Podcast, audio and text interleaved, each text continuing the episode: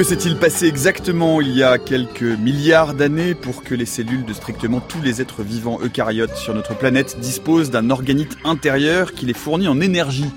Cet organite qui fut vraisemblablement autrefois une bactérie ou un arché qui a été intégré, dégradé et transformé pour aboutir à une symbiose codépendante totale est aujourd'hui un élément central de la vie et de la mort cellulaire. Et ces dérèglements génèrent des pathologies pour la plupart très lourdes, voire mortelles. C'est l'histoire des mitochondries que nous vous racontons donc aujourd'hui.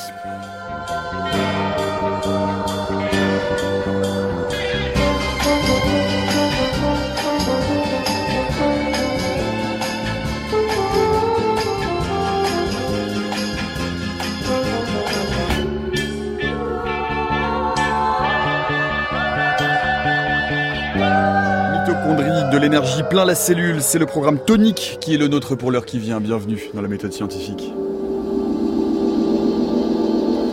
Et pour faire le point sur l'état de nos connaissances sur ces indispensables organites au cœur donc de nos cellules, nous avons le plaisir de recevoir Agnès Rettig. Bonjour. Bonjour. Vous êtes directrice de recherche INSERM et responsable de l'équipe génétique des maladies mitochondriales et nous sommes en duplex depuis euh, les locaux de France Bleu à Caen avec Laurent Châtre. Bonjour. Bonjour. Vous êtes chargé de recherche CNRS au laboratoire Imagerie et Stratégie Thérapeutique euh, des pathologies cérébrales et tumorales au centre d'imagerie médicale Cicéron à Caen donc. Vous pouvez nous suivre, eh bien comme chaque jour, en direct sur l'antenne de France Culture, en différé sur le site franceculture.fr, en podcast via l'application de Radio France ou votre application de podcast favorite, mais surtout, et ce sera important aujourd'hui, euh, en complément via notre fil Twitter at la méthode FC où on pourra poster évidemment un certain nombre de références, de liens vers des articles, mais aussi de schéma pour comprendre exactement euh, le fonctionnement de ces euh, petites mitochondries cellulaires. Et pour commencer, eh bien, euh, ça fait assez peu de temps finalement, si on regarde l'histoire de la biologie moléculaire, que l'on comprend bien le rôle central des mitochondries dans la machinerie cellulaire. Depuis quand, en fait, finalement, porte, quand a commencé justement l'étude, le, début de, de, notre compréhension vraiment du fonctionnement des mitochondries dans, le, dans la mécanique cellulaire. Euh, Je pense que ça fait au moins un siècle qu'on sait que ça existe, que, en gros, à quoi ça sert. Et puis, évidemment, plus ça va, plus on avance, plus on connaît les, plus on, décrypte les différentes facettes des mitochondries qui sont à peu près sans fin, je pense, pour le moment. On croyait, enfin, l'idée qu'on en a, qu'on apprend, qu'on apprend pendant la fac, c'est que c'est l'endroit où se synthétise l'énergie sous forme d'ATP. Et puis, en fait, c'est beaucoup, beaucoup, beaucoup plus que ça. Et on décortique très régulièrement des nouveaux rôles des mitochondries, des nouvelles facettes qui n'étaient pas encore bien connues jusqu'à maintenant. Oui, ça, il y a une production euh, scientifique, une littérature scientifique assez foisonnante autour des mitochondries. Ça fait effectivement, Laurent Châtre, quelques années qu'il y a un regain d'intérêt dans un certain nombre, on le verra, hein, de pathologies, mais plus généralement dans vraiment euh, comme élément clé de cette mécanique cellulaire. Oui, exactement. Et ce qui était au niveau des mitochondries, en fait, au tout départ, on a beaucoup pointé les mitochondries comme étant responsables de plein de maladies, en particulier vers le stress. Et maintenant, on revient sur certaines maladies en montrant que les mitochondries, elles sont elles aussi stressées et impliquées dans des maladies sans en être la cause. Donc ça augmente la complexité de toutes les études, mais voilà. Hmm. Euh, à propos de leur nature, hein, on va évidemment euh, expliquer tout ça, comment cela fonctionne, euh, mais peut-être on peut revenir à l'origine. Je le disais, hein, il y a encore énormément d'hypothèses. On n'est pas tout à fait sûr de ce qui s'est passé. Ce qu'on est certain, c'est qu'à l'origine, c'était certainement un élément extérieur qui a été phagocyté ou en tout cas intégré à l'ancêtre de nos cellules eucaryotes. Alors, évidemment, on n'était pas là pour savoir ce qui s'est passé à cette époque-là. Autrement, on ne serait pas là parce qu'on serait autre chose, je pense. en fait, on, tout ce qu'on sait, c'est par des déductions, les analogies, euh, essentiellement, c'est dû au fait qu'on se rend compte que toutes les machineries, toutes les protéines qui sont dans la mitochondrie ont des homologies avec ce qui se passe dans le cytosol, parce qu'en fait, c'est la mitochondrie, c'est un petit, c'est un petit monde en soi qui a gardé pas mal de fonctions de, la, cellule, de, ce qu'elle était à l'origine, avec une bonne partie qui, après l'intégration de la mitochondrie dans la cellule, ont, ont migré vers euh, vers l'extérieur pour donner des, pour, pour euh, surtout donner des gènes qui sont mis dans le noyau pour coder pour des protéines mitochondriales. Mais on se rend compte que ce qui se passe dans la mitochondrie est souvent plus proche, en tout cas l'homologie de ces protéines est plus proche de ce qui se passe dans la bactérie que de ce qui se passe dans le cytosol de la même cellule ou de la cellule où est la mitochondrie. Mmh. Ce qui fait penser qu'on a une origine euh, bactérienne très très très lointaine des mitochondries. Très lointaine, c'est-à-dire? Oh milliards Oui, quelques milliards d'années. Je, je, je, suis fâché avec les chiffres, je ne retiens pas. Mais... Plus, plusieurs milliards d'années. Laurent Châtre. En fait, en histoire, euh, si on dit que la planète a à peu près 4 milliards d'années, la première cellule, qui s'appelle Lucas, enfin, qui s'appelait Lucas, elle, elle aurait 3,8 milliards d'années. Les mitochondries auraient 1,5, entre 1,5 et 2 milliards d'années. Donc elles sont extrêmement vieilles. Lucas pour euh, il me manque le U mais c'est last quelque chose Alors, commun c'est ancestor l'as universel. Universel, euh, c'est ça, voilà. Yeah. C'est le Le- premier ancêtre commun. euh, universel. Mm. Et, et donc sur sur les hypothèses, on, on est à peu près sûr aujourd'hui qu'il s'agissait d'une forme de protobactérie qui a été intégrée euh, dans dans un rapport euh, commensal puis symbiotique et puis codépendant euh, aujourd'hui complètement? Laurent Alors effe- Ouais. effectivement, euh, on dit que ça serait une alpha protéobactérie. Alors euh, on apprend dans les livres que en fait cette bactérie euh, produisait de l'énergie et que Lucas n'en produisait pas et que euh, il y aurait eu une sorte de consensus euh, avec entre cette bactérie et cette cellule pour apporter l'énergie dans la cellule. Maintenant, les chimistes disent que Lucas était capable de produire de l'énergie, mais cette bactérie avait des manières de le faire qui étaient beaucoup plus efficaces.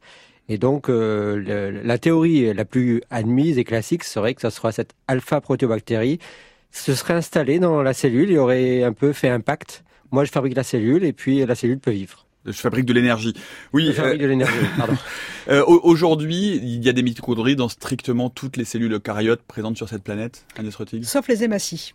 Les hématies, c'est un sac. de- Les, de, les globules rouges. hein. globules Voilà, rouges, voilà. oui. Mm. Ce sont- C'est un sac euh, à hémoglobine et qui, a, qui ont perdu tout, sauf, euh, sauf l'hémoglobine. Mais autrement, il y en a dans toutes les cellules, tous les, tous les organes, donc, ce qui fait que les maladies mitochondriales, quand il y a un déficit, euh, peuvent, être, peuvent toucher absolument toutes les cellules, tous les organes. Mais sur dans tout. Oui, Dans tout le règne animal, végétal, euh, les, tout- tout- tous les eucaryotes, bien Mm. sûr.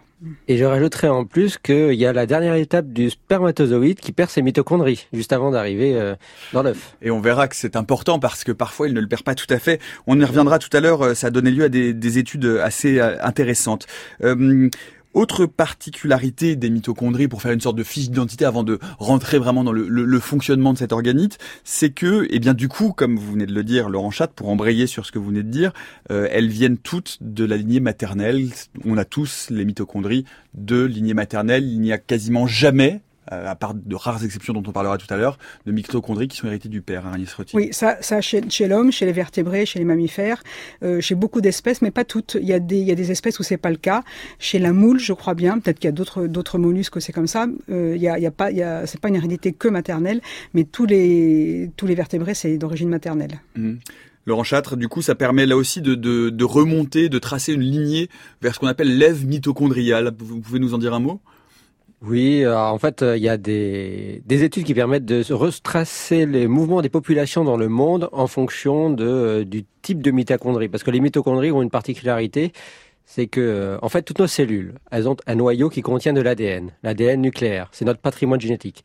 Et les mitochondries, si elles proviennent des bactéries, elles, elles ont conservé leur propre ADN. Les plantes, c'est la même chose.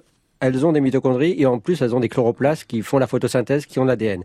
Et à partir de cet ADN mitochondrial qui évolue très lentement, mais qui évolue un peu, on est capable de euh, suivre l'origine, nos, nos grands-mères, arrière-grands-mères, et ainsi de suite. Donc on peut remonter dans les générations de population et les mouvements dans Mhm. le monde. Et du coup, ce serait quelle, quelle serait cette, euh, cette ève mitochondriale de laquelle descendraient toutes les mitochondries maternelles euh, dont euh, l'homme et la femme moderne ont hérité? Je, ah, je dirais que euh, c'est encore pas très clair. On proviendrait de Lucas, ça c'est sûr. La première cellule, mais après euh, il y a encore de nombreux débats. Alors euh, certains diraient que maintenant on provient aussi de la fameuse Lucie avec un Y, euh, en, qui était Australopithecus afarensis. Exactement, découverte par Yves Coppens en 1976. Exactement. Mais sinon c'est encore, il y, a- il y a encore de nombreux débats de qui on remonte exactement. euh, Mais nos mitochondries, on les retrouve exactement partout. Un dernier mot peut-être, euh, Agnès Rettig, pour dire qu'effectivement, dans de très très très rares cas, on a vu, il y a un papier qui est sorti tout récemment, hein, euh, que certaines mitochondries des spermatozoïdes pourraient se maintenir, intégrer du coup euh, l'ovocyte et donner lieu à des mitochondries mixtes chez certains individus? Alors en fait, normalement à la fécondation, il y a tout un système qui va dégrader tout l'ADN qui n'est pas celui du noyau. Donc ça va dégrader les mitochondries et leur ADN. Bon, c'est la seule source d'ADN euh, autre dans l'espèce humaine, mais il y a un mécanisme qui permet de dégrader tout ce qui n'est pas le noyau pour ne garder que le patrimoine génétique du spermatozoïde, donc du père. On connaît pas bien en fait ce, ce, ce mécanisme. On parle de, de, d'action du protéasome, mais c'est pas bien connu. Il y a très très peu de papiers qui sont qui sont écrits là-dessus. Et en fait, il y a pas très longtemps, quelques mois, je crois, il y a une équipe, euh, une collaboration de plusieurs équipes qui, au cours d'une activité de diagnostic de maladie mitochondriale, a réalisé qu'il y avait des individus qui avaient des mitochondries d'origine paternelle. Alors c'est pas du tout la cause de la maladie. Hein. C'était, ils avaient autre chose comme comme maladie, mais c'est par hasard qu'est-ce que ces chercheurs sont tombés sur euh, sur cette anomalie de, transmission et donc euh, enfin de, anomalie d'élimination de, des mitochondries paternelles euh, et sur plusieurs générations. Donc c'est quelque chose qui se transmet, ce qui veut dire que si on pouvait arriver à identifier dans ces familles le ou les facteurs, parce qu'il y a plusieurs familles différentes, qui sont anormaux dans, ces, dans ce mode de transmission, on pourrait avoir une petite idée des premiers facteurs qui interviennent dans l'élimination des, des, mitochondries de paternelles, ce qui est vraiment intéressant et c'est tout à fait faisable. Hein. Je pense que l'étape suivante, ça va être de faire du séquençage de l'exome de ces, dans ces familles pour trouver l'anomalie qui conduit à la, à la pérennité des, des mitochondries d'origine paternelle. Donc c'est totalement par hasard que c'est sorti. C'est pas du tout un, une cause de maladie, mais c'est extrêmement intéressant d'un point de vue fondamental.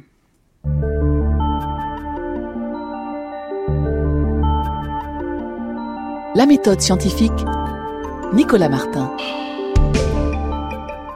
Et à 16h10 sur France Culture, nous parlons donc des mitochondries tout au long de cette heure en compagnie d'Agnès Rotig et de euh, Laurent Châtre qui est avec nous en duplex depuis euh, les locaux de nos camarades de France Bleu euh, à Caen. Alors ben, on va prendre voilà une petite mitochondrie. On vous a posté hein, des images déjà de cette machinerie mitochondriale sur le fil Twitter de l'émission At la méthode FC.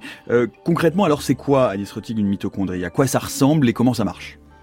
Alors l'image que j'ai apprise quand, j'étais très très jeune, ce qui fait donc il y a très longtemps, des mitochondries, c'est une espèce de petit haricot qu'on peut voir en microscopie euh, électronique avec deux membranes, une membrane externe qui fait qui donc la délimite par rapport euh, au reste du cytosol et une membrane interne qui fait des invaginations qu'on appelle les crêtes mitochondriales où se passe euh, la phosphorylation oxydative, c'est-à-dire la consommation d'oxygène et la production d'ATP.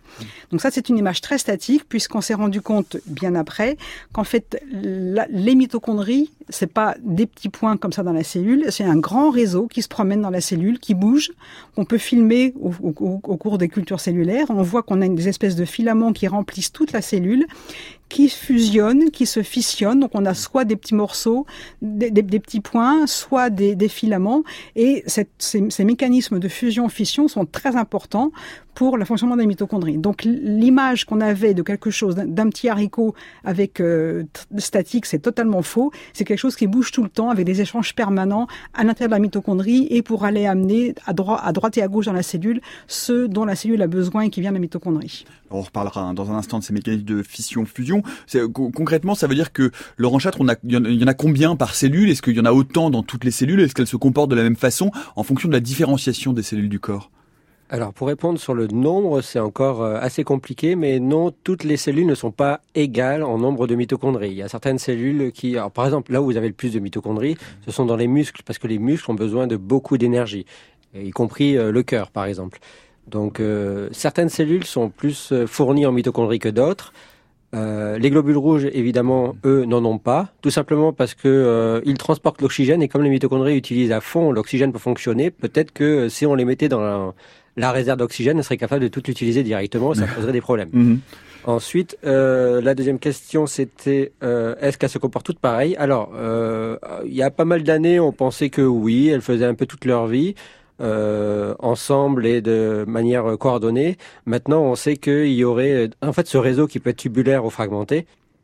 Il y a un peu des comportements individualistes ou des comportements de groupe. C'est-à-dire que certains groupes de mitochondries pourraient faire de l'énergie alors que d'autres attendent et sont là en réserve et n'en font pas. Par exemple, c'est le cas euh, lorsque la cellule a besoin de se diviser. Euh, juste avant la division cellulaire, le réseau mitochondrial se met en réseau tubulaire, extrêmement grand, extrêmement important. Et c'est là que se passe la plus grosse production d'énergie. Et dès que la division est terminée, ce réseau se fragmente un petit peu. Donc les mitochondries reviennent un peu à leurs occupations euh, habituelles. Hmm. Alors c'est important peut-être de le préciser maintenant justement cette, euh, ces, mécanismes de fusion, fission, comment ça marche euh, exactement et euh, comment ça s'organise justement au sein de d'une cellule? Alors il y a, y a toute une machinerie qui est qui comment, enfin qui est c'est assez récent en fait la, la, reconnaissance de ces machineries de fusion-fission. Ça a d'abord été fait chez la levure, je pense. Il y a toute une machinerie qui permet de, c'est des, protéines en fait qui vont s'accrocher ensemble ou pas, se décrocher, qui sont très très bien régulées, euh, qui, qui, vont qui vont permettre donc cette, cette répartition euh, partout et en tout cas quand il faut des mitochondries à droite et à gauche. Donc il y a, il y a des plusieurs exemples d'anomalies de, ce de cette euh, de ce réseau et de cette de ces mécanismes de fusion et fission qui sont à peu près euh, conservés au cours de l'évolution, c'est-à-dire que ce qu'on retrouve chez la levure est très proche de ce qu'on retrouve chez l'homme. Et on peut retrouver des mutants de levure qui ont des anomalies de fusion ou de fission. Et les mêmes protéines vont se retrouver dans des maladies mutées dans, des maladies mitochondriales chez l'homme. Donc c'est vraiment quelque chose de très très très conservé et d'absolument indispensable pour euh, pour la survie d'une cellule. Sans qu'on sache toutes les conséquences que ça peut avoir, euh, à la fois toutes les conséquences que peuvent avoir l'anomalies de fusion et fission sur le reste de la cellule et inversement sur le sur les fonctionnements de la mitochondrie elle-même. Mmh.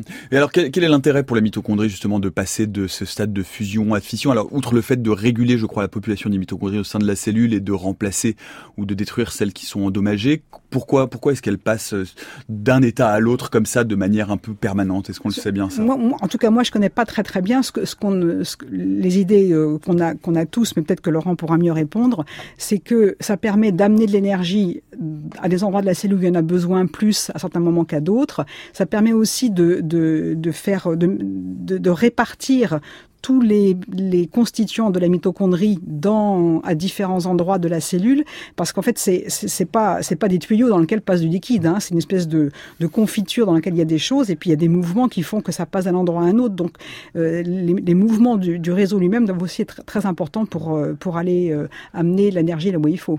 Laurent Châtre?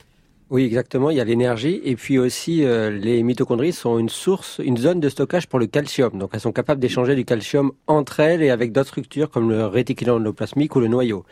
Et puis, il faut pas oublier aussi que les mitochondries, elles ont un autre pouvoir qui leur a été conféré et qui est un peu ambigu, c'est le pouvoir de mort cellulaire. L'apoptose. On va, on, on, va y venir. On va y venir, mais j'aimerais que, euh, avant, avant de parler de l'apoptose, euh, on dit la mitochondrie est une usine énergétique, c'est-à-dire que concrètement, euh, comment est-ce que la mitochondrie permet d'amener de l'énergie à la cellule? Comment, comment est-ce que ça se passe justement tout ce système énergétique de transformation du glucose dans le sang finalement en ATP in fine, Laurent Châtre? Alors en fait, ça c'est, il y a, je veux pas rentrer en détail parce qu'il y a énormément ouais. de chimie. C'est assez compliqué. On va, on vous a mis quelques quelques schémas déjà sur le fil ouais. Twitter de l'émission si vous voulez vous pencher là-dessus, mais vous pouvez nous donner les grandes étapes en tout cas de, de cette transformation énergétique. Alors dans les grandes étapes, il faut pour fonctionner, faire fonctionner les mitochondries, il faut du sucre, du glucose et de l'oxygène. Ce sont les deux gros carburants des mitochondries. Et il faut savoir qu'à partir de ça, il y a quelques réactions chimiques qui se produisent en dehors des mitochondries. Et à partir de là, les mitochondries, euh, comme a dit euh, Agnès, on appelle ça la, euh, la phosphorylation oxydative ou la chaîne respiratoire. C'est pour ça qu'on appelle ça la respiration mitochondriale. En fait, à partir du sucre et de l'oxygène, cette chaîne respiratoire fonctionne un peu comme un petit, une petite usine électrique. Ça provoque un petit courant électrique avec des échanges d'ions dans la mitochondrie. Et à la fin de cette chaîne, il y a beaucoup de protéines, il y a un complexe, il y a cinq complexes. Il y a production de l'énergie sous sa forme la plus chimique, on appelle ça l'ATP. Et ensuite, l'ATP est libéré par les mitochondries dans la cellule et est utilisé pour le fonctionnement de la cellule. Il faut savoir que aussi, euh, moi je dis souvent dans mes conférences au grand public, c'est que faut imaginer les mitochondries, si on était une voiture, si nos cellules étaient une voiture, il faut imaginer nos mitochondries comme une batterie principale. Il faut savoir que si la batterie principale elle lâche, on a une batterie secondaire. On appelle ça la glycolyse. Cette batterie secondaire, elle est là pour euh, fabriquer un peu d'énergie, beaucoup moins efficacement que les mitochondries, mais elle en fabrique. Et euh, en fait, elle est largement appliquée dans des pathologies comme les cancers ou même l'inflammation. Mmh. Et on y reviendra tout à l'heure. Agnès Rotig, sur ce fonctionnement de cette centrale énergétique, qu'est-ce que vous pouvez euh, préciser? Qu'est-ce que vous pouvez amener? Notamment l'ATP, une fois qu'il est libéré, comment est-ce qu'il donne cette énergie à la cellule? Bon, c'est de la chimie là encore. Hein. Ça va, ça va libérer. C'est des, des, molécules qui libèrent de l'énergie sous forme de de, de phosphate. Mais c'est vraiment que de la chimie. Hein. C'est pas vraiment mon, mon D'accord, mais peu importe. C'est intéressant, c'est de, de, comprendre comment tout ça euh, s'organise. Euh, autre chose avant de parler de l'apoptose, euh, j'aimerais qu'on dise un mot de cet ADN MT pour ADN mitochondrial. Qu'est-ce qu'il a de particulier?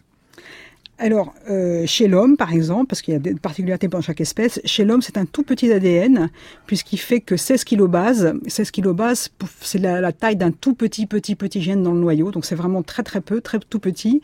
Il est circulaire, il est donc dans la mitochondrie, indépendant du, du génome nucléaire. Il est circulaire, donc pas en double hélice, hein, pas comme si, le il est en double hélice et circulaire aussi. Et il est tout petit, mais il contient quand même pas mal de gènes, puisqu'il va coder pour euh, des protéines de la chaîne respiratoire. Donc, on a... Euh, 13 euh, sous-unités de, cette Donc il y a 13 gènes codant pour des protéines de la chaîne respiratoire, deux, deux gènes pour des ARN ribosomaux qui vont s'intégrer au ribosome pour assurer la traduction des ARN messagers en protéines, en polypeptides. Et enfin, des, il y a 22 petits gènes d'ARN de transfert qui permettent de décoder l'ARN messager, euh, donc les, les, nucléotides, les, les, triplets, en acides aminés. Donc tout ça dans 16 kilobases. C'est absolument euh, une compaction absolument énorme en fait. Laurent Châtre oui, exactement. Et il y a une particularité aussi, c'est que euh, ça, ça date de pas mal d'années aussi, mais on sait que les mitochondries sont capables d'envoyer au moins des morceaux de leur propre ADN dans le génome nucléaire. Alors ça porte un petit nom, on appelle ça les NUMT. Moi j'ai beaucoup étudié ça quand j'étais dans le groupe de Myria Richetti à l'Institut Pasteur. On a étudié le transfert d'ADN mitochondrial au génome nucléaire. On ne sait pas encore à quoi ça sert, mais on sait que ça se produit. Alors peut-être ça sert de réserve pour les mitochondries, peut-être c'est pour embêter le noyau. Peut-être ça a une fonction beaucoup plus vaste. Nous, on avait pensé que ça pouvait aider le noyau à se répliquer, mais ça, on l'avait montré chez la levure. Donc là, entre la levure et l'homme, il y a un petit gap, et pas seulement que la bière. Donc, euh, voilà, l'ADN mitochondrial est, euh, et puis aussi l'ADN mitochondrial a ses propres mutations qui peuvent conduire justement à des maladies génétiques mitochondriales. Mmh. Et je, je, je, crois savoir qu'il n'y a pas euh, de mécanisme de correction d'erreur justement dans la transcription de l'ADN mitochondrial et que ça peut euh, justement là aussi conduire à un certain nombre de problèmes. Quand, quand, on, quand on dit qu'il n'y en a pas, en général, c'est qu'on les connaît pas. Mmh. Il y a, il y a peut-être des, des, des, systèmes de réparation. Pendant très longtemps, on a dit qu'il n'y avait pas de système de réparation de l'ADN mitochondrial, mais en fait, il y en a on ne les connaît pas bien, mais il y en a, il y en a forcément. On, sait que quand on dégrade de l'ADN et qu'on attend que ça se répare, on voit qu'il se répare. Mais euh, on connaît vraiment très très peu. Et pour la transcription, c'est pareil, on ne connaît pas ces, pas ces mécanismes. Mais il y en a peut-être. Mmh. Euh, et alors, autre chose et autre rôle très très important, euh, c'est ce que vous évoquiez tout à l'heure, Laurent Châtre, l'apoptose, c'est-à-dire que ça n'est pas qu'une usine énergétique, la mitochondrie, ce sont elles aussi qui sont en charge de la mort cellulaire, disons, naturelle ou programmée. Oui, exactement. C'est euh, ah, il y a différents types de morts dans la cellule, mais celle-là, l'apoptose, c'est un peu la plus la majoritaire, la plus puissante. en fait, les mitochondries renferment en elles des protéines qui, si elles sortaient des mitochondries, étaient prêtes à découper en petits morceaux euh, le génome nucléaire et entraîner la mort de la cellule. Ce sont les cytochromes C. Alors, il y a les cytochromes C, il y a les facteurs apoptotiques, et puis il y a surtout une endonucléase, ça s'appelle endonucléase G. Alors elle, elle a la particularité, c'est qu'elle euh, serait plus ou moins en contact avec l'ADN mitochondrial, mais elle y toucherait pas. Par contre, dès qu'elle sort des mitochondries et elle va dans le noyau, là par contre, euh, c'est un vrai ciseau. Elle va cisailler tout le noyau, tout le génome nucléaire. D'accord. Est-ce qu'on connaît bien justement ces mécaniques de l'apoptose aujourd'hui, Agnès Rötig? Est-ce qu'on sait à quel moment euh, et pour sur quel stimulus les euh, mitochondries peuvent justement déclencher une apoptose cellulaire? Moi, j'y connais absolument rien. C'est pas du tout mon rayon, mais il y a une littérature dessus absolument énorme. Donc, je pense qu'on connaît vraiment, vraiment bien. Je pense que n'importe quel, euh, il y a plusieurs groupes qui travaillent là-dessus, dont de très très bons en France, qui ont bien décortiqué le, ces mécanismes. Donc, c'est, en fait, c'est connu, oui. Laurent Châtre, est-ce que vous pouvez nous en dire un mot? Oui, alors il y a euh, déjà euh, ce qu'on appelle entre guillemets le stress ou les radicaux libres ou le stress oxydatif. Ça, c'est une porte euh, ou une clé, je sais pas comment l'appeler, mais c'est un élément déclencheur qui peut perturber les mitochondries et leur faire provoquer la mort de la cellule. Ça, c'est un premier effet. Il peut y avoir aussi des agents chimiques qui pourraient s'intercaler dans l'ADN mitochondrial, par exemple un agent toxique. Et si les mitochondries commencent à ne plus fonctionner ou elles-mêmes à se dégrader et à mourir, ça libère un certain nombre de protéines liées à l'apoptose. Mais en fait, il y a de nombreuses voies qui peuvent conduire à l'apoptose. Très souvent, c'est lié au stress oxydatif. Hmm.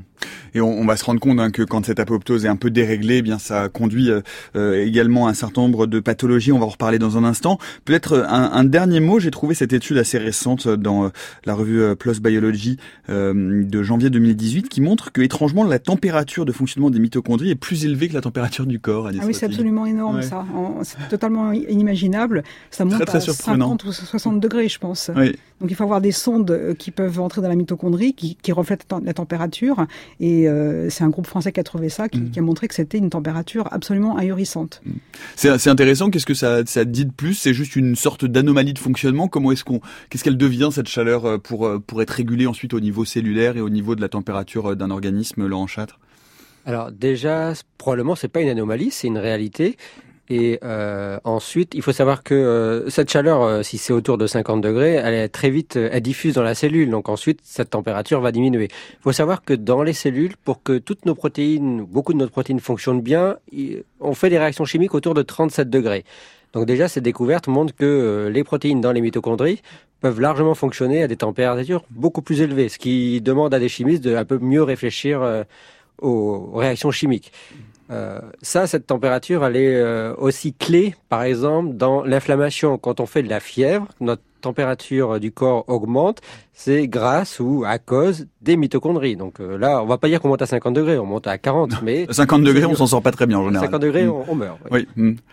Et, et, donc aujourd'hui, on, on, comprend justement ce, le, rôle de cette température très très élevée, ou est-ce que c'est, est-ce qu'on on a de la littérature qui nous explique ce qui se passe exactement, Laurent Châtre?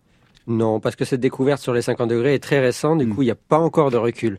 Par contre, on sait aussi que, en dehors de la température, que, euh, et ça, j'ai vu ça l'année dernière dans des congrès, que euh, les mitochondries, euh, entre guillemets, elles dansent, c'est-à-dire qu'elles sont capables d'osciller, elles vibrent. Et cet état de vibration serait lié à leur état de production d'énergie, à leur production de température, donc à leur activité. Et si ces mitochondries arrêtent de vibrer, arrêtent de se déplacer, là, ça traduit une anomalie ou des anomalies, et là peut-être de la mort cellulaire ou euh, un problème d'énergie sur cette vibration. Ah, je connaissais pas du tout, j'y découvre. Hein. Écoutez, on va essayer de vous retrouver le lien vers euh, l'étude et on va le poster sur notre fil Twitter at la méthode FC et puis on va surtout s'intéresser dans quelques instants à ce qui se passe effectivement quand les mitochondries commencent à dysfonctionner, euh, certaines pathologies et certaines pathologies dont on pense qu'il pourrait y avoir un rôle justement de ce dysfonctionnement mitochondrial. On en parle dans quelques minutes.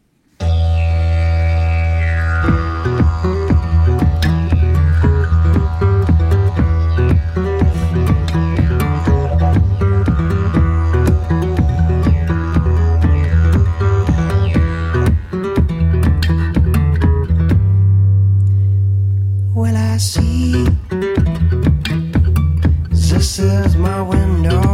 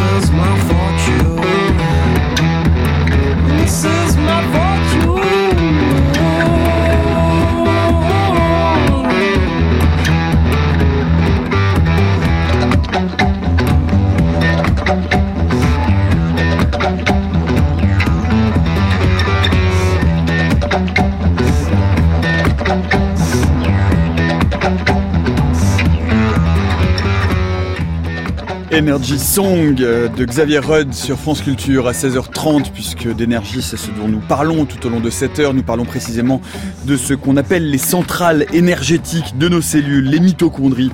Nous en parlons euh, avec Agnès Rottig qui est avec nous ici euh, dans les tout nouveaux studios de France Culture, la maison de la radio. Agnès Rottig qui est directrice de recherche INSERM et responsable de l'équipe génétique des maladies mitochondriales. Et nous sommes en duplex depuis les studios de nos camarades de France Bleu Normandie à Caen avec Laurent Châtre qui est chargé de recherche recherche CNRS au laboratoire Imagerie et Stratégie Thérapeutique des pathologies cérébrales et tumorales au Centre d'imagerie médicale Cicéron à Caen donc. Et puis, eh bien nous allons donc justement maintenant nous intéresser euh, aux pathologies mitochondriales, ce qui se passe lorsque ces centrales énergétiques euh, commencent à dysfonctionner. Bonjour Léonore Pérez. Bonjour Nicolas, bonjour à toutes, bonjour à tous. Vous êtes rendu à l'Institut Pasteur pour vous intéresser au rôle de la morphologie des mitochondries dans les pathologies, un rôle encore assez mal connu. En effet, j'ai visité le laboratoire de Timothy Way. Avec son équipe, il étudie les conséquences précises des dérèglements de l'équilibre entre la fusion et la fission des mitochondries, à la fois dans des cellules issues de patients et dans des modèles animaux. Avec des techniques de criblage à haut débit, il espère identifier des gènes candidats pour de nouvelles approches thérapeutiques et mettre au point une aide au diagnostic grâce à un système d'intelligence artificielle.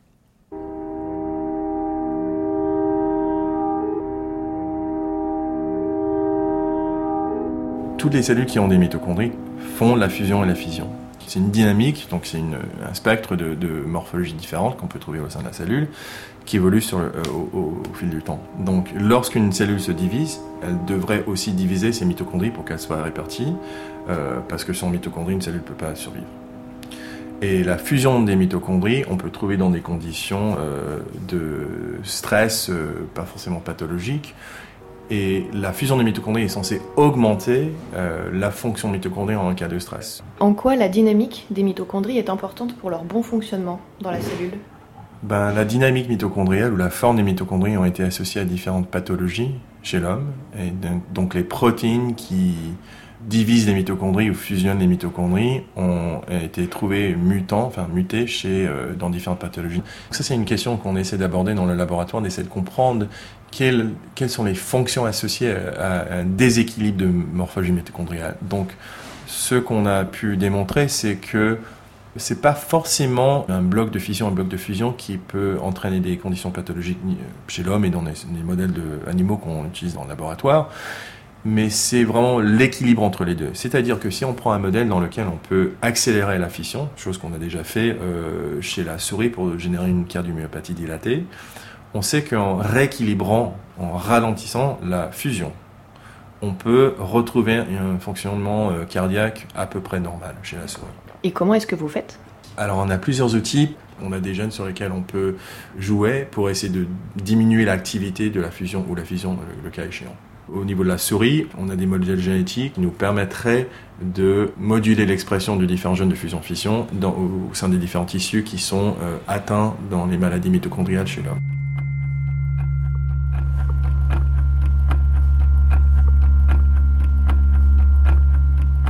Plus, on s'aperçoit que des maladies communes comme euh, le diabète ou le enfin, des maladies associées au vieillissement, la euh, neurodégénération, implique un dysfonctionnement des mitochondries. On essaie de comprendre si c'est un, un, rôle majeur, si c'est une cause ou une conséquence, et pour la plupart des maladies, ce n'est pas forcément très clair aujourd'hui. Mais on sait aussi que le bon fonctionnement des mitochondries est essentiel pour plein de différents euh, tissus. On sait par exemple la dysfonction mitochondriale est très important dans le cancer. C'est aussi un problème de dynamique voilà, donc euh, la dynamique mitochondriale a déjà été associée dans, euh, donc on peut parler de, de, de morphologie mitochondrienne. Dans, dans, un extrême, on a un réseau qui se forme dans plein de différentes cellules euh, qu'on peut observer avec la biologie cellulaire. je vous montre une image de ce réseau-là. Ça, c'est un cas dans le, dans le contexte où on a une fusion qui, qui est bien plus performante, si vous voulez, on peut dire, que la fission. Là, en bleu, on voit le noyau. En bleu, on voit le noyau. Et en vert, autour, on voit donc oui des espèces de petits vermicelles. Et qu'est-ce que c'est Tout à fait. Donc ça, c'est les mitochondries qu'on a marquées grâce à une protéine fluorescente jaune euh, qui est adressée aux mitochondries grâce à un, signal d'adressage. Donc ça, c'est un mito YFP qu'on utilise. Alors, ce qu'on voit, c'est là des, cellules vivantes euh, et on prend des images tous les deux secondes. Et euh, à une haute résolution et on voit que les mitochondries ont ce joli réseau en jaune et que euh, elles se baladent au sein de la cellule. Vous pouvez voir ici. On voit qu'elles bougent effectivement un petit peu autour du noyau. Et ça c'est un processus qu'on étudie et non seulement elles, se, elles bougent au sein de la cellule, mais il y a des événements de division ou de fission ou de fusion et c'est euh, en permanence. Dans un, cas normal, on a un équilibre entre la fission et la fusion. Et si on élimine la fusion, il y a la division qui continue, qui continue, qui continue, et on se retrouve avec des petits points. Donc ici, je vous montre une cellule, encore un noyau en bleu, avec des mitochondries jaunes, et au lieu d'avoir un réseau de, vermicelles, comme vous avez dit, on a des petits points. Dans des cellules cancéreuses, donc brain tumor initiating cells, des cancers du, cerveau, on a, au lieu d'avoir un, réseau de vermicelles, si vous voulez, on a cette fragmentation du réseau. Et donc ça, c'est euh, associé à un changement métabolique de la cellule, une augmentation de la consommation de glucose et donc une tumorigénèse. Et on comprend aujourd'hui que c'est dû à une augmentation d'une protéine qui s'appelle DRP1 qui, elle, fait de la fission. Donc c'est pour ça que ces mitochondries sont fissionnées. Et ce qui a été démontré, c'est que si la réduction de cette protéine de fission est faite dans ces cellules, elles ne sont plus cancérogènes, si vous voulez. Et donc elles ne font plus de tumeurs chez la souris. Et donc ça pourrait être une piste thérapeutique, par exemple, pour ralentir les cancers. Alors d'essayer de comprendre les mécanismes, c'est vraiment euh, le, but numéro un, mais dans un, une application, c'est vrai que ça pourrait être assez prometteur. Et donc chose qu'on fait au sein du laboratoire, c'est d'essayer de trouver les molécules et les gènes qui sont essentiels pour et la fission et la fusion. Je me permets de vous montrer l'autre extrême où on bloque la fission, dans un contexte, et, là, et, donc avec aucune division, les mitochondries deviennent de plus en plus longues, et là on peut observer un, un gros changement dans le, la forme et de la cellule et des mitochondries. On a un réseau fluorescent jaune qui est vraiment très très long. Et donc c'est des, ça c'est en biologie cellulaire, des approches qu'on utilise, et on utilise ces outils maintenant avec une approche de supervised machine learning, une intelligence artificielle, on génère des images et qu'on peut après utiliser pour entraîner une machine. Au lieu de mesurer forcément la longueur du mitochondrie, la taille, la rondeur, on peut dire à la machine, on vous donne ces images, on connaît, représentent une fragmentation. En revanche, on peut aussi vous donner des images qui représentent une euh, hypertubulation, une hyperfusion. Et à partir du moment où on peut apprendre à la machine à reconnaître ces images, on peut faire du criblage à haut débit pour essayer de trouver quelles seraient les cibles thérapeutiques pour des maladies mitochondriales, peut-être un jour euh, le cancer, si on, on, utilisait des cellules cancéreuses avec un réseau perturbé. Donc là, on a déjà criblé euh, 20 000 jeunes sur euh, des maladies euh, mitochondriales. Donc statistiquement, c'est beaucoup plus robuste en fait. C'est notre idée et une jour, un jour peut-être ça fera partie de, de, la batterie de tests qui sont utilisés dans la, à la clinique. Voilà le contrôle hein, de ces mécaniques de fusion et de fission dont nous parlions tout à l'heure et la façon dont ça peut influer sur un certain nombre de pathologies. J'aimerais entendre votre réaction à ce que vous venez d'entendre l'un et l'autre, Agnès Rotti. Bah, c'est extrêmement intéressant. Mmh. On, on, est encore loin de l'application, évidemment, pour, euh, pour des, des, traitements de cancer ou de maladies mitochondriales, mais euh, arriver à comprendre, c'est toujours un début pour, euh, pour, pour aller vers le traitement. Donc euh, il y a beaucoup de choses à apprendre avant de, de, pouvoir imaginer. Même quand on connaît déjà bien quelque chose, on a du mal à imaginer un traitement. Donc il faut vraiment aller très en amont pour, euh, pour, euh, pour comprendre et après penser à, à un traitement. Laurent Châtre? Oui, c'est très temps ce que disait Timothy Houé, sachant qu'en plus, euh, on, si on veut imaginer les mitochondries dans les cancers, on pourrait les montrer comme étant un peu la, la belle au bois dormant qui attend dans les cellules cancéreuses. En fait, les cellules cancéreuses adorent les mitochondries. Oh elle conserve les mitochondries. On ne sait pas pourquoi, parce qu'elle ne fabrique pas l'énergie par les mitochondries, mais par un processus chimique qui s'appelle la glycolyse. Donc, les cellules cancéreuses gardent les mitochondries, mais plus ou moins inactives. Et probablement que les mécanismes de fusion ou fission sont liés à cette inactivité. Donc, effectivement, si on arrive à réveiller les mitochondries, on pourrait éventuellement tuer des cellules cancéreuses. Alors, il y, a deux types hein, de, pathologies qui sont liées au dysfonctionnement euh, des mitochondries. Il y a des pathologies qu'on dit euh, mitochondriales, euh, qui sont des pathologies, euh, appelle aussi mitochondropathie, qui sont des pathologies très très lourdes. Et puis, il y a le rôle des mitochondries dans d'autres pathologies, comme on vient de l'entendre, notamment autour du cancer. J'aimerais qu'on commence par ces mitochondropathies.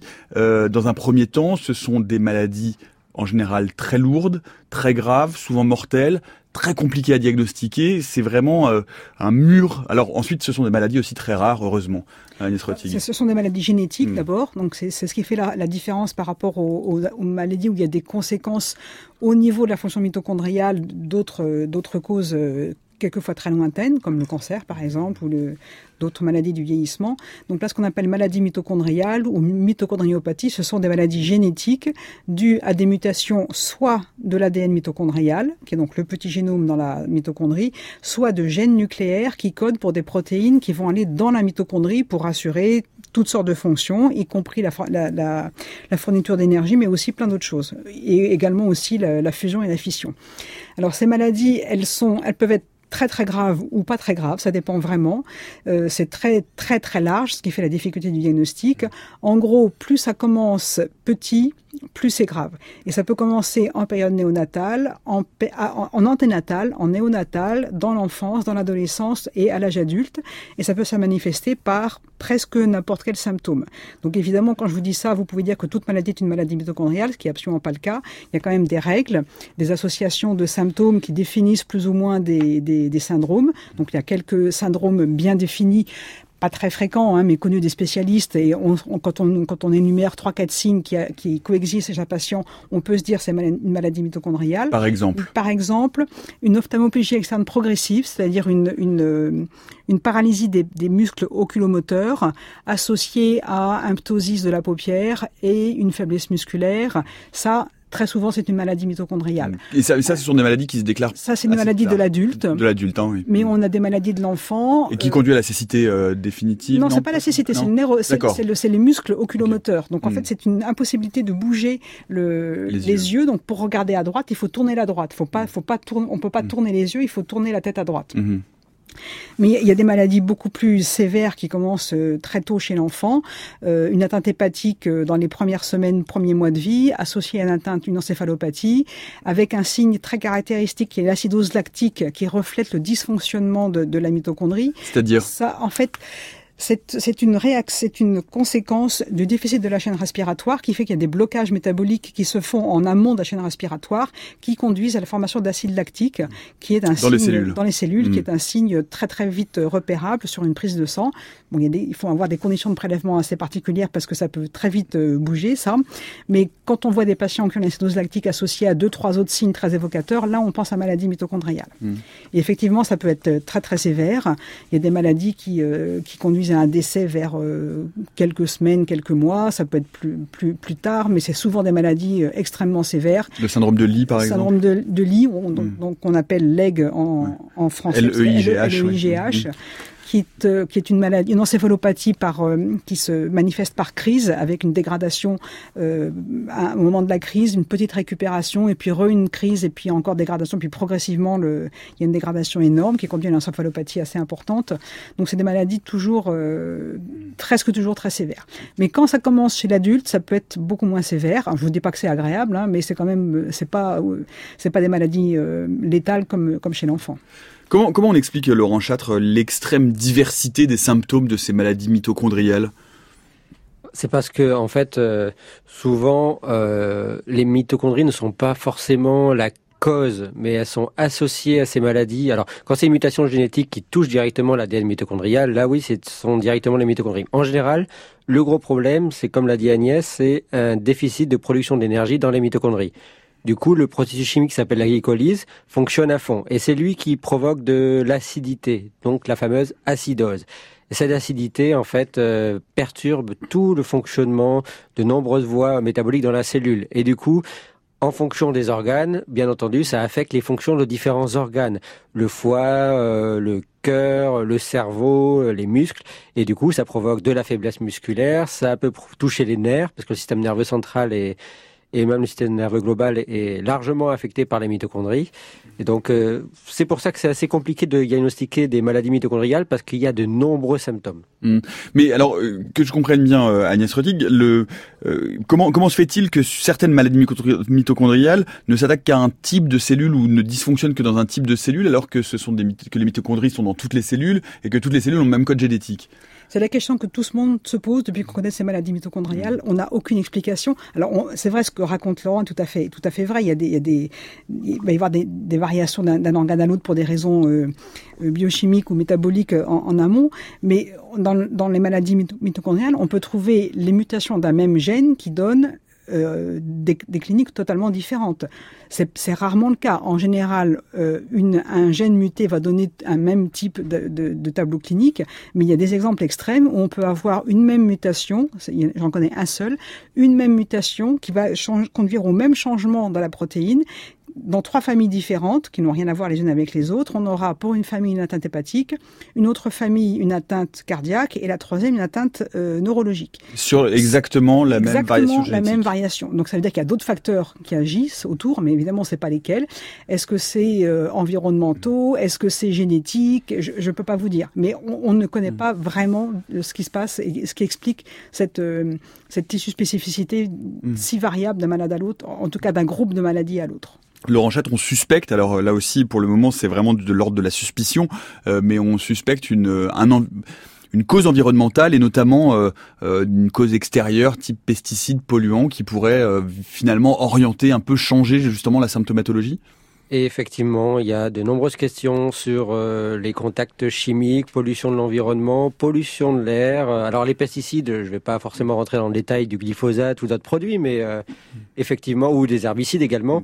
Mais euh, effectivement, tous ces produits, une fois qu'ils rentrent dans les cellules, en général, ils finissent par attaquer les mitochondries. Et c'est là que euh, se posent tous les problèmes. Et en général, c'est mitochondries cancer, mitochondries inflammation, et dans le cerveau, parce que maintenant je m'intéresse au cerveau, c'est mitochondries et neurodégénérescence. Pour vous donner une idée, par exemple, il y a une protéine connue dans la fusion fission mitochondriale qui s'appelle Parkin. Eh bien, Parkin, on la retrouve dans une maladie qui s'appelle Parkinson. Donc vous mm. voyez le lien. Bien sûr. Euh, alors on, on, va parler hein, des autres pathologies euh, euh, qui sont des pathologies dans lesquelles le, dysfonctionnement des mitochondries pourrait avoir un lien, mais qui ne sont pas directement des mitochondriopathies. Je, il me manquait le i tout à l'heure. Euh, mais tout, avant ça, j'aimerais vous dire un mot parce qu'il y a tout de même cette. on en avait parlé d'ailleurs dans le journal des sciences ici même, justement pour éviter un syndrome de Lee dont on parlait tout à l'heure, qui était effectivement une encéphalopathie très très violente. il y a eu une ce qu'on a ça a conduit à la première naissance, pardon, d'un bébé d'il y a trois parents. C'est-à-dire qu'on a pu en fait finalement remplacer euh, le. Vous, expliquez-nous ce que c'est, Rani Fatigue. Euh, il y a certaines formes de syndrome de Legg qui sont dues à des mutations de l'ADN mitochondrial. Mmh. Euh, que ce soit des mutations de l'ADN mitochondrial ou de, gènes nucléaires, c'est aussi sévère, il n'y a pas de, différence. Mais en, en l'occurrence, on parlait de mutations de l'ADN mitochondrial. Et donc, les mitochondries, je vous rappelle, proviennent de la mère.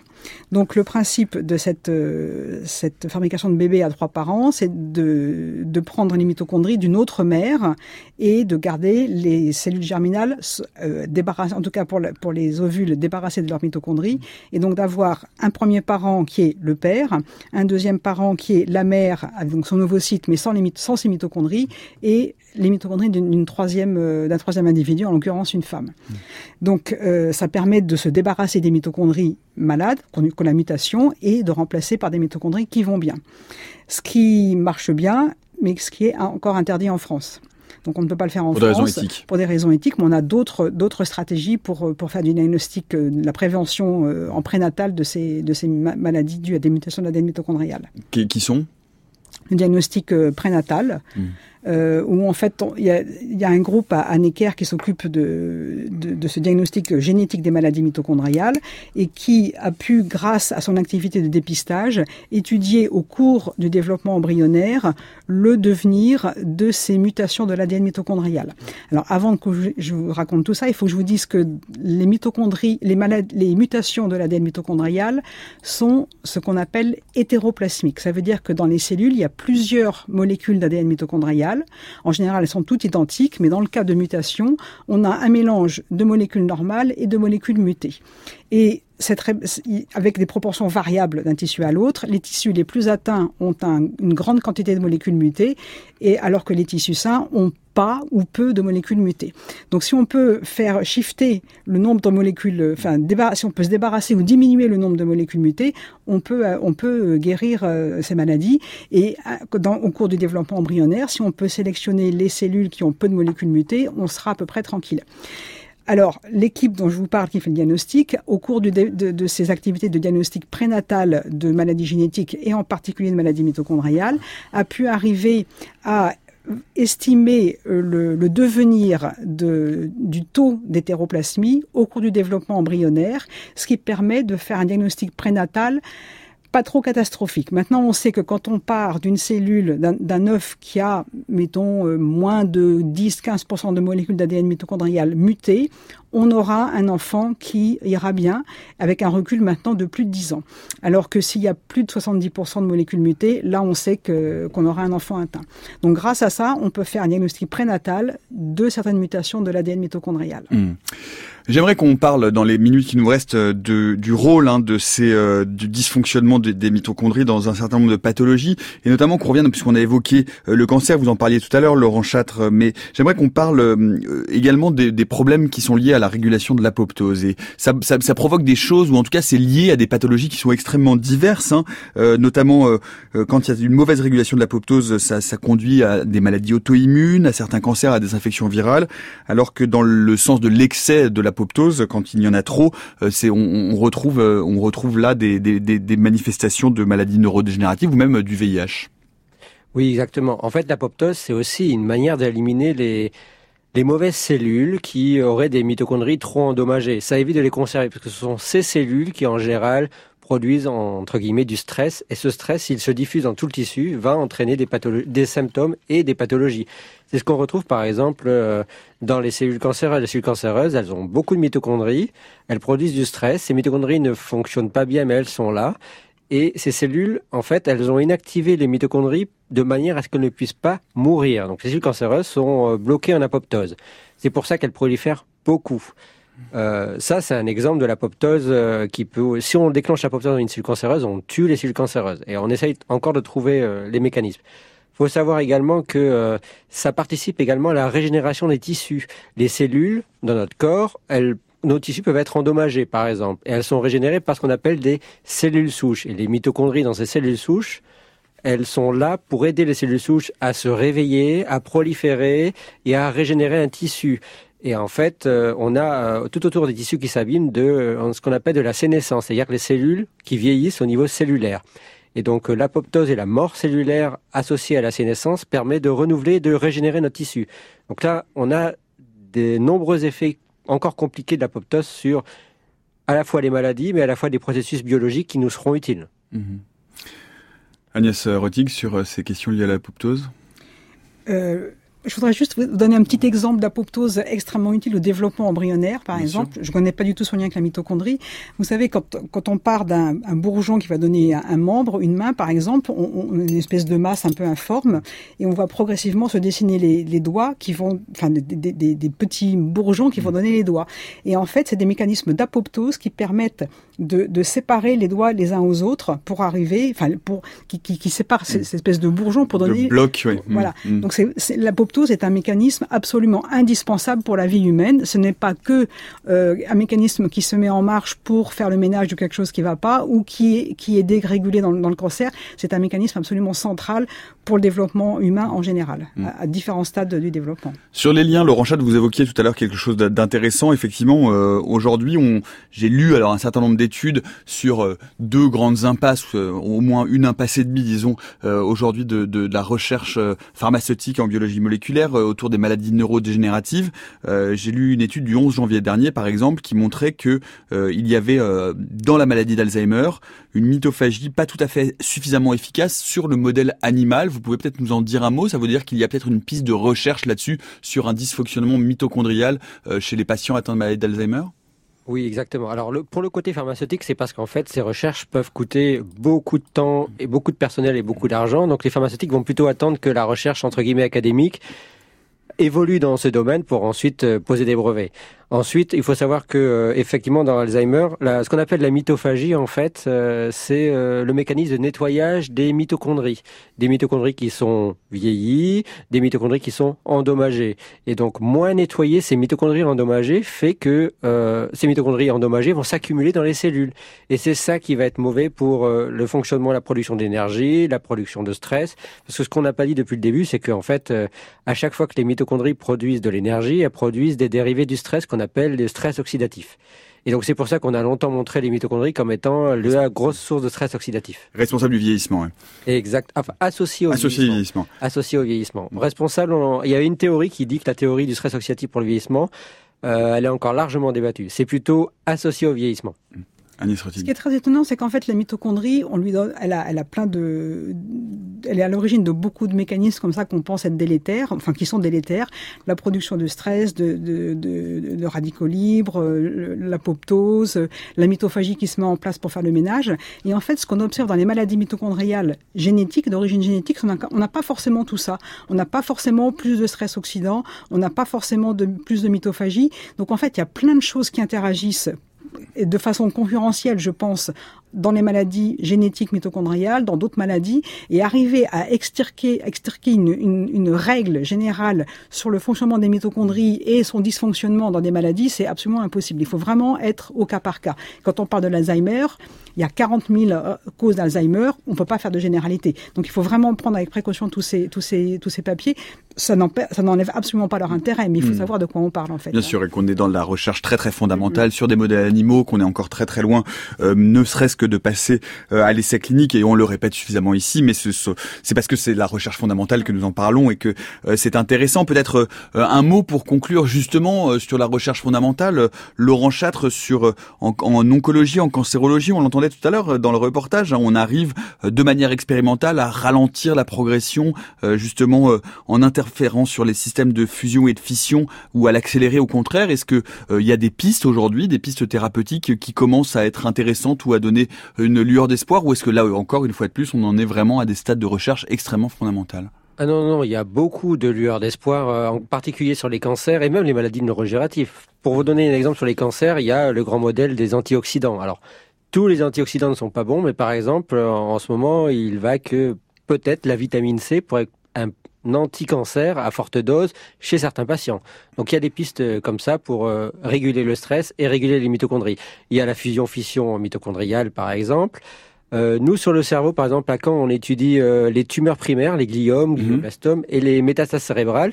Et on est en train d'enclencher justement des études sur les, les mitochondries pour trouver des molécules qui pourraient un peu plus pousser les mitochondries à produire de l'énergie pour essayer de tuer les cellules cancéreuses ou déclencher l'apoptose. Mmh. Agnès Rettig, sur euh, justement la recherche dans ces domaines-là Écoutez, ça c'est un domaine que je connais pas du tout. Moi, je suis dans la maladie mitochondriale avec un très très très gros déficit d'une mm. protéine particulière, alors que là, dans, dans, ces, dans ces, ce dont on parle, ce sont des maladies beaucoup plus euh, euh, souterraines, je dirais, en fait, où il y a beaucoup de mécanismes qui se mélangent, mais avec des, des, des, des cibles possibles, évidemment. Mm. Et de façon, on vous a mis un certain nombre de liens euh, sur le fil Twitter de l'émission vers justement la recherche autour des maladies neurodégénératives et en cancérologie Merci beaucoup euh, à tous les deux. Merci, euh, Agnès Rettig. Merci beaucoup Laurent Châtre. Merci euh, à nos camarades de France Bleu pour le duplex depuis Caen. Merci à toute l'équipe de la méthode scientifique. Eve Etienne, Antoine Beauchamp, Noémie Naguet de Saint-Vulfranc, Céline Lausanne et Léonore Pérez, Olivier Bétard à la réalisation aujourd'hui, Jean-Guilain Mège à la technique. Dans le prochain épisode de la méthode scientifique demain, eh bien, nous vous parlerons des zones humides, ces zones qui ont disparu à près de 90% de la surface de notre planète du fait de l'action de l'être humain en pleine période de canicule cette saison. Et on va essayer de se demander comment et pourquoi sauver les quelques rares qui restent. Et puis, euh, pour cette dernière semaine de la méthode scientifique, je vous rappelle que euh, jeudi, eh bien comme chaque année, nous recevrons un grand auteur, euh, un grand acteur du domaine de la science-fiction. Nous aurons la chance de nous entretenir avec Hugh Howey, l'auteur de la trilogie, notamment Silo, qui vient de sortir son dernier roman Outre Sable. C'est chez Actes Sud. Et puis, vendredi, pour notre dernière de l'année, comme d'habitude, vous retrouverez toutes les grandes voix que vous avez entendu au cours de cette année, journalistes, vulgarisateurs, euh, scientifiques également et chercheurs qui viendront vous parler de science-fiction et de quoi emporter dans votre valise à lire ou à regarder pendant les vacances. On se retrouve demain à 16h jusqu'à preuve du contraire.